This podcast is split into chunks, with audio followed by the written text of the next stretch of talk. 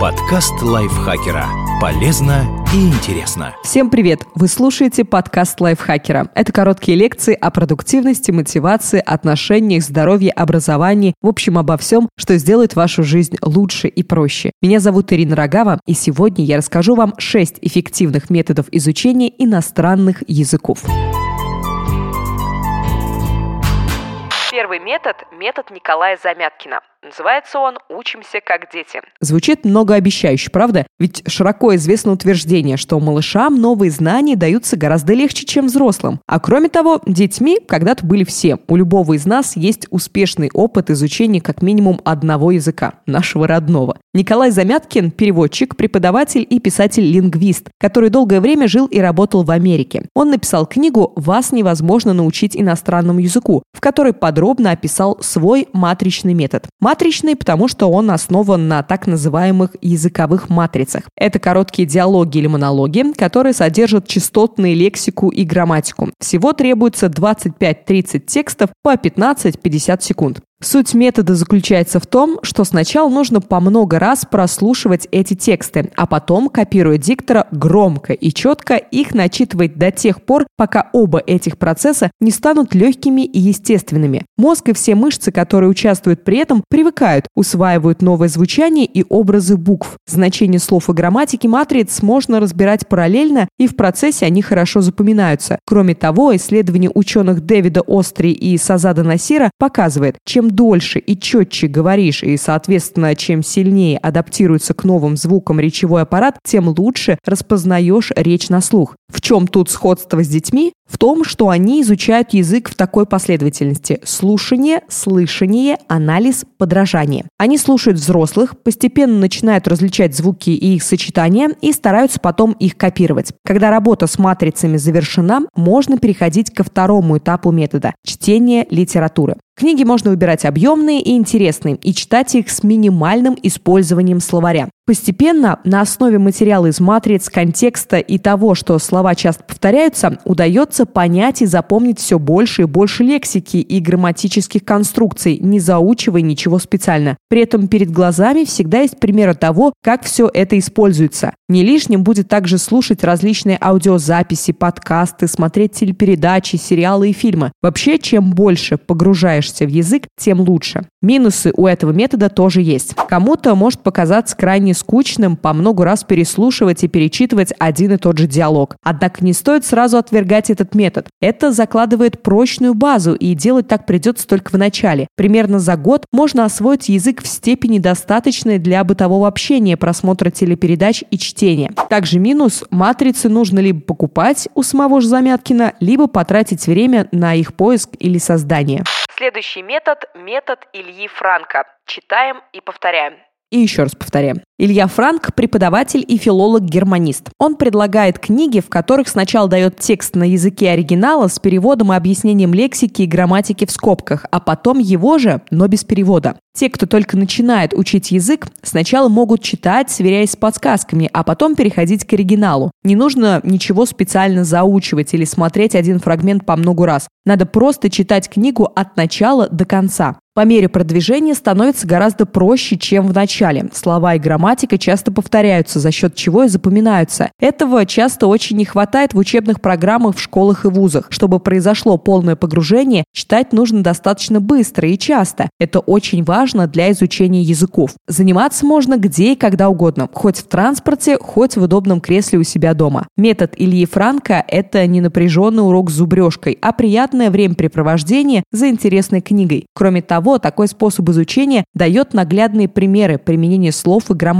а иногда попадаются очень интересные элементы, которые даже не пришло бы в голову посмотреть в словаре или где-то еще просто так. Минусы у метода тоже есть. Во-первых, не всегда получается найти книгу, которую хотелось бы прочитать, а она обязательно должна быть именно интересной. При этом для некоторых языков вообще адаптировано очень мало произведений. Во-вторых, метод дает пассивный словарный запас, поэтому его можно использовать только как дополнение к другим способам изучения. Полноценно полноценно язык с ним не освоишь. И в-третьих, некоторых слишком сильно расслабляет наличие перевода. Они невольно смотрят в него даже тогда, когда это не нужно, а это уменьшает эффект. Третий метод – мнемотехника. Фантазируем и сочиняем истории. Мнемотехника от греческого мнемоника – искусство запоминания. Это система различных приемов, облегчающих запоминание с помощью ассоциаций. Метод соединения образов для заучивания используется уже очень давно. Считается, что термин мнемоника ввел еще Пифагор. Есть очень много способов его применить. Здесь только маленькое количество примеров. Это могут быть какие угодно ассоциации – слуховые, визуальные, смысловые, со словами из родного языка и другие. Например, в японском языке слово «сумка» читается как «кабан». Что оно значит в русском языке, вам всем известно. Осталось просто придумать смешной образ. Вы представляете себе сумку в форме кабана или, например, сумку, на которой нарисован кабан. Или английский язык возьмем. Be, be, beer, beer. Быть, пчела, пиво, медведь. Мало того, что эти слова звучат похоже, be, be, be, be, прям пропеть хочется. Так можно еще и составить какое-нибудь глупенькое предложение вроде «Сложно быть пчелой, которая пьет пиво и нападает на медведей». Звучит супер глупо, но чем смешнее и глупее, тем легче это запомнить. Мозг требует новизны. Можно составлять мини-истории внутри одного слова. Ну, скажем, сложно кому-то запомнить слово butterfly – бабочка. Пусть это будет что-то вроде «Ох уж мне эти мухи» – мухи – это fly, бабочки, топчущие масло – butter. Или даже сочинять стихи «Пришел к нам хост, прозрачный гость. Мы пили ти, потом ему пришлось уйти». Не обязательно быть великим писателем или поэтом. Свои произведения ведь даже и показывать никому не придется, ну если нет такого желания. Поэтому развлекайтесь как угодно. Минусы у метода опять же таки есть. Бывает не так уж просто придумать какие-то ассоциации. Иногда для этого требуются довольно изощренные усилия. Также ассоциация порой получается слишком абстрактной или недостаточно яркой и сильной, чтобы гарантированно что-то выучить. Вспомнить бы ее саму, не то что иностранное слово. Также в длинных или слишком замудренных ассоциациях есть риск начать путаться в словах, которые были там использованы. Можно вспомнить основное направление, но сомневаться, какая именно была формулировка. Лучше всего придумывать максимально четкие, однозначные варианты,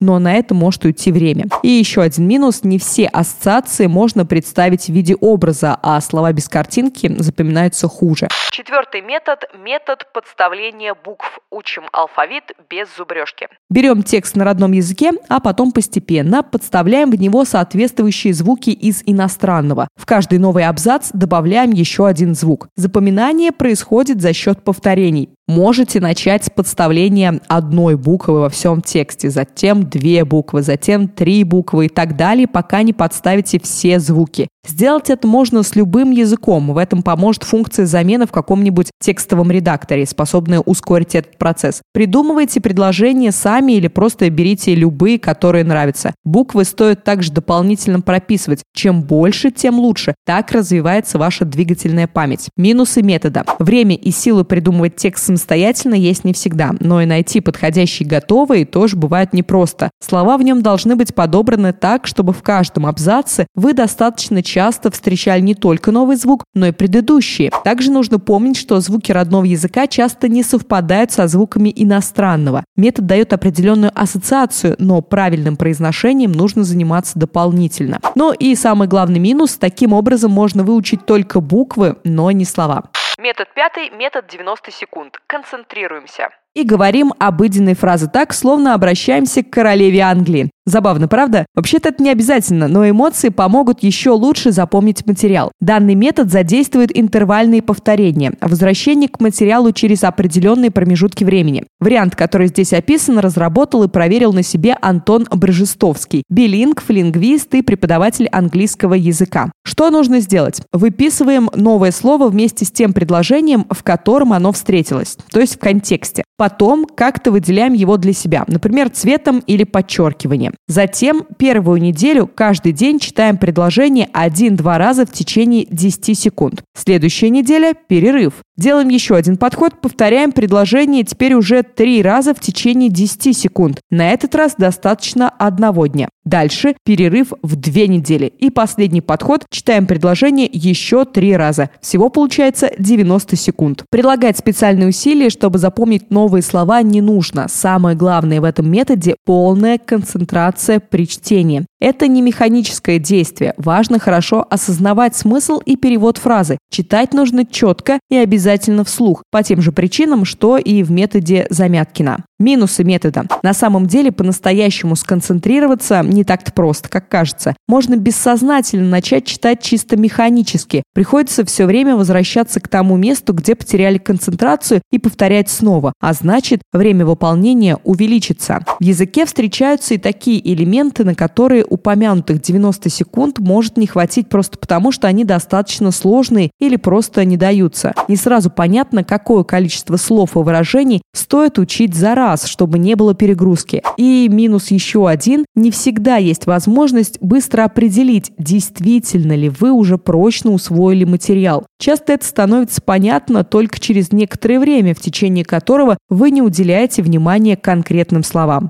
Шестой метод – игровые методы. Уничтожаем скуку. Мы уже говорили о том, что одна из самых важных составляющих изучения языка – интерес. На этом настаивал еще Ян Амос Каменский, чешский педагог, который в XVI веке заложил основу научной педагогики. В своей великой дидактике он впервые четко сформулировал основные принципы обучения, на которые многие опираются и по сей день. Кроме того, во время игры часто нужно выдавать информацию быстро, не задумываясь, а это, по наблюдениям доктора доктора Пимслера один из сильнейших способов активизировать усвоение материала. Вот вам для примера часть игр, которые можно использовать, если решили учить язык с кем-то еще. Игра в слова. Можно, как обычно, просто называть слова на последнюю букву предыдущих. Или, используя карточки со словами, за ограниченное время описывать оппоненту то, что вам попалось, пока тот не ответит правильно, а потом меняться. Интересно делать это в командах. Выигрывает та, у которой будет больше угаданных слов.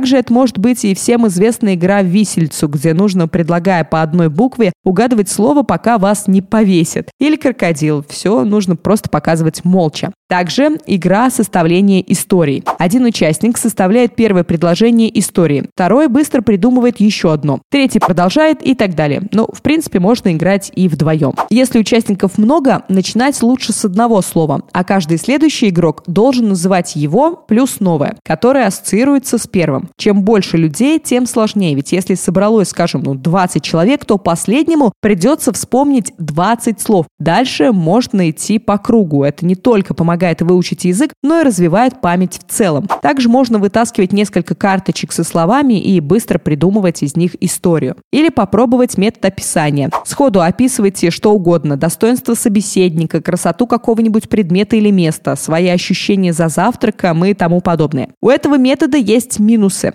Учить язык таким образом можно только с кем-то еще, а найти подходящих участников порой настоящая проблема. Кому-то лень, кто-то занят, у кого-то недостаточно высокий уровень или вообще в окружении просто нет никого, кто знал бы нужный язык. Не всегда удается сохранить атмосферу игры. Очень легко отказаться от затеи, если кому-то из участников это покажется слишком сложным. Хочется ведь поразвлечься, а не напрягаться, как на уроке в школе. И еще один минус – этот метод не подойдет тем, кто вообще предпочитает занятия в одиночестве. Полноценное изучение языка требует комплексного подхода. Нужно уделять внимание и говорению, и чтению, и письму, и аудированию. Все эти аспекты неразрывно связаны и влияют друг на друга. Поэтому можно комбинировать разные методы, а также не забывать о том, что погружение в среду языка, который вы изучаете, очень сильно способствует прогрессу. Спасибо вам большое, что прослушали этот подкаст. Не забудьте подписаться на него, поставить лайк или звездочку, или написать даже, если вы хотите, напишите свой комментарий. Можете потренироваться и написать писать его на языке, который вы изучаете. Спасибо вам большое еще раз. До встречи в следующем выпуске. Подкаст лайфхакера.